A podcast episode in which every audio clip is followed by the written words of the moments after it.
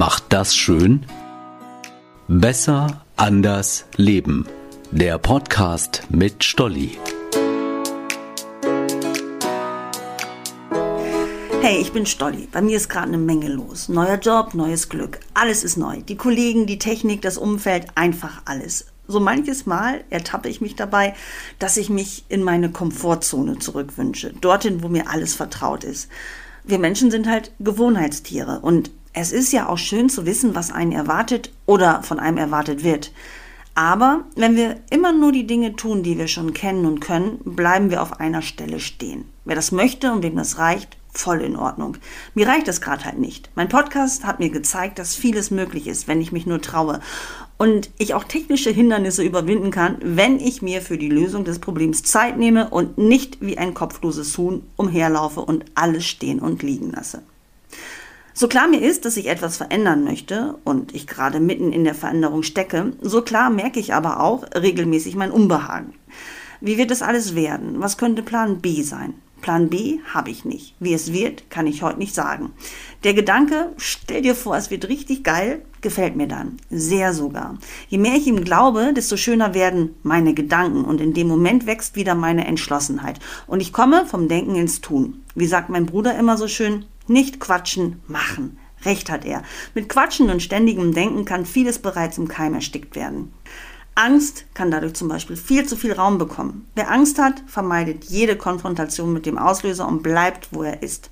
Überwunden werden kann sie durch den ersten Schritt, die erste Aktion raus aus der Komfortzone. Nicht jedem fällt es gleich schwer oder gleich leicht, die Komfortzone zu verlassen. Der sichere Job, die eingespielte Partnerschaft, das Haus auf dem Land, das echt aufgeben da kenne ich mich doch aus, weiß, wie alles läuft. Der eine hat Angst davor, geht lieber auf Nummer sicher, der andere spielt gern und sucht das Risiko. Ich finde, das sollte niemand von außen bewerten. Jeder ist für sein Leben verantwortlich und jeder entscheidet selbst. Gebe ich liebgewonnene Gewohnheiten auf für die Ungewissheit? Veränderung ohne Risiko und Schmerz, das wäre toll. Ich glaube aber, das gibt es nicht. Obwohl Schmerze muss natürlich nicht bei jeder Veränderung sein.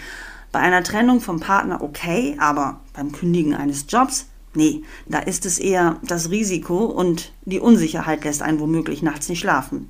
Wüssten wir doch nur, dass am Ende alles gut wird, dass es genau richtig ist, dem Impuls der Veränderung nachzugeben, weil etwas viel Cooleres auf uns wartet und unser Bauchgefühl mal wieder ganz richtig liegt. Ja, dann wäre der Schritt raus aus dem Gewohnten gar nicht so schwer.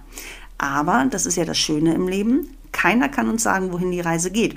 Und wenn wir nicht selbst etwas wagen, können wir auch nicht erfahren, wie es ist, wie sich die Veränderung anfühlt und wie wir persönlich wachsen.